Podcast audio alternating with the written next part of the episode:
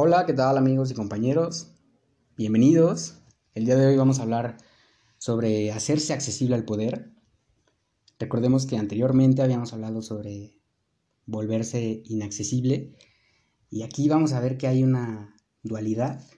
Aquí son dos ideas diferentes que tienen que ser bien comprendidas. ¿A qué debemos ser inaccesibles, ya sea de nosotros mismos o del mundo? ¿Y a qué debemos estar accesibles? Bueno, pues esta es una enseñanza del maestro Don Juan, relatada en boca de Carlos. Y bueno, relata la propia evolución psicológica y espiritual que, que experimentó Carlos. Mm, para abordar esta idea, primero hay que explicar las palabras. Empecemos por poder.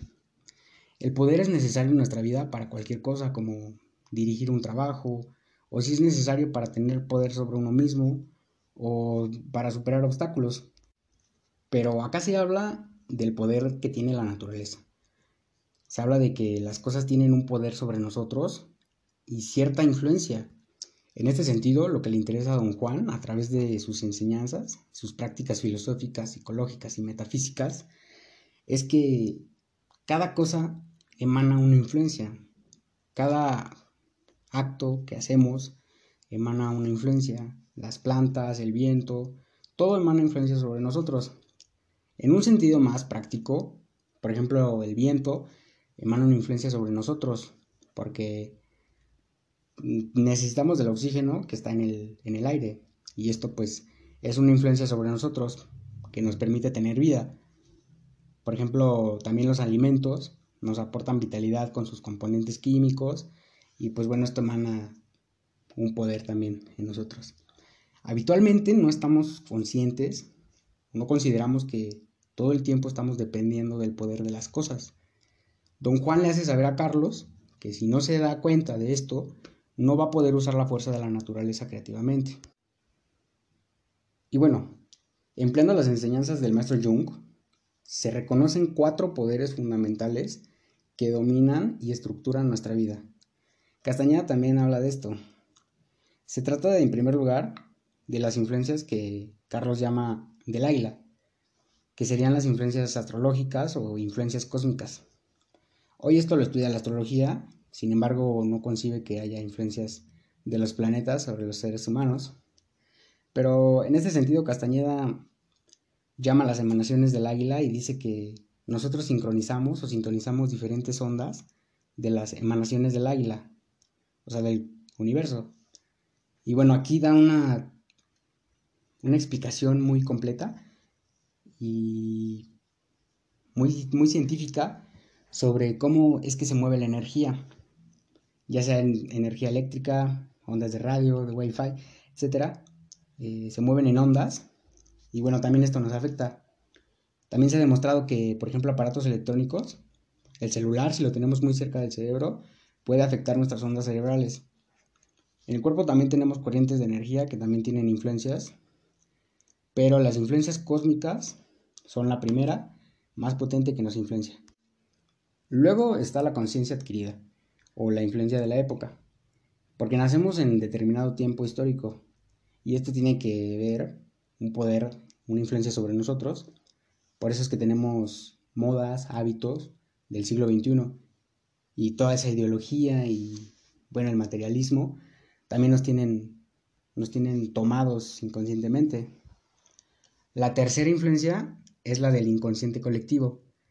Se trata de que es lo superior en nosotros, o lo que antiguos míticos llamaban dioses nosotros. Es en donde se encuentra el Dharma, el software, las programas y las leyes. Mm, este tiene más influencia sobre nosotros, tanto a nivel físico, psíquico y lo que se trata de ser la línea humana. Los animales, por ejemplo, en su línea tienen los instintos, los minerales tienen el ciclo mineral, así los humanos tenemos el inconsciente colectivo. Y bueno, todo el tiempo estamos influenciados por este poder, porque hacemos lo propio de un humano, ya sea lo positivo o lo negativo, pero dentro de estos términos y condiciones que explican el sufrimiento, el dolor, la liberación del dolor y del sufrimiento, etc. Y ya por último, tenemos las fuerzas sutiles de la naturaleza, los elementales, o sea, el fuego, aire, tierra, agua, y el quinto elemento que es el éter. Carlos llama a estos los aliados. Recordemos que Juan le enseña a Carlos a cazar, y bueno, a partir de aquí surgen dos líneas, dos enseñanzas, que es ser guerrero y ser cazador. En realidad don Juan enseña a ser cazador porque Carlos de chico ya era cazador, gracias a su padre. Y bueno, esto es porque era una actividad que él ya conocía.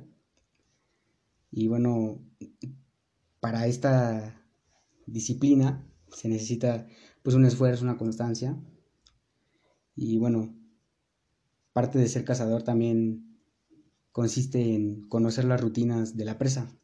Al mismo tiempo que caza, don Juan introduce una ideología psicológica que implica reconocer que somos presas del poder y de las influencias sobre nosotros. O sea que no estamos accesibles al poder real de las cosas.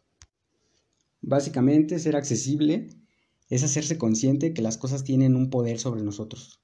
A través de la caza, Carlos se hace accesible porque necesita de la naturaleza señales, signos, eh, intuición para poder pescar a su presa. Y bueno, sobre esto, don Juan le anima a que se vuelva guerrero después de ser cazador, en el sentido de que pueda vencerse a sí mismo y que luche con este arquetipo de ser un héroe o un guerrero y pues que tenga el corazón o los sentimientos espirituales. Carlos sí intenta superarse en sus dificultades personales, pero necesita ayuda. Necesita los aliados y bueno, estas ayudas son el poder de las cosas. Son las influencias del águila, eh, la conciencia adquirida, el consciente colectivo, los elementales, y bueno, estos siempre se expresan en muchas formas, eh, como en sueños, fantasías y otros procesos. Pero bueno, vamos a leer la explicación de cómo hacerse accesible al poder. Y bueno, ¿qué quiere decir hacerse consciente para usar las energías y no ser usados por ellas. Dice Castañeda, experimenté un sentimiento de frustración. Me quejé de los vívidos sueños y pesadillas que, tenía. Don Juan pareció deliberado y se volvió a sentar y dije yo, son sueños raros. Siempre has tenido sueños raros, replicó. Le digo, estos son más raros que cualquiera que haya tenido. No te preocupes, Solo son sueños, como los sueños de cualquier soñador común y corriente. No tienen poder para corto plazo transformar tu conciencia. Me molesta, don Juan. ¿No hay algo que pueda hacer para detenerlos? No, nada. Déjalos pasar, dijo. Ya es tiempo de que te hagas accesible al poder. Y vas a comenzar abordando el soñar. El tono con el que dijo soñar me hizo pensar que usaba la palabra en un sentido muy particular. Nunca te dije del soñar porque hasta ahora solo me proponía enseñarte a ser cazador. Un cazador no se ocupa de manipular poder. Por eso sus sueños son solo sueños. Pueden calarle hondo, pero no son soñar. Un guerrero, en cambio, busca poder. No poder sobre los demás, sino la voluntad de poderío, poder sobre sí mismo. Quien puede ser solo cazador o guerrero no depende de nosotros, esa decisión está en el reino de los poderes que guían a los hombres. Por eso tu juego fue una señal importante. Esas fuerzas te guiaron a mí. Un augurio perfecto. Así te enseñé a ser cazador y luego otra señal perfecta. ¿Ves a qué me refiero? Su extraña lógica me avasallaba. Sus palabras creaban visiones donde sucumbía algo tremendo y desconocido. Algo que yo no buscaba y cuya existencia no había concebido ni en mis fantasías más desbordantes. ¿Qué propone usted que haga? pregunté. Hacerte accesible al poder. Abordar tus sueños. Un guerrero que busca poder no los llama sueños, los llama realidades, las cuales no serían posibles sin esta percepción mental y psicológica del mundo.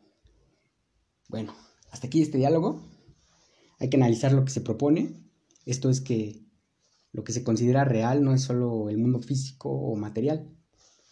Hay que aprender a tomar nuestros pensamientos como tan reales para poder empezar a tener un cambio psicológico real.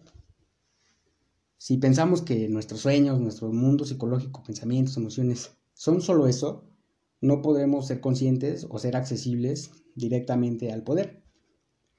Sin embargo, son nuestras, nuestras creencias, eh, pues algo psicológico que nos mueve a pensar de un modo, a sentirnos de otro y actuar de determinada forma. Y una creencia como el miedo puede ser muy mala para una persona, para su salud. Y esa es la eficacia de una creencia. Por eso es muy importante hacerse accesible, estar muy atento para poder aprender a moverse en este mundo.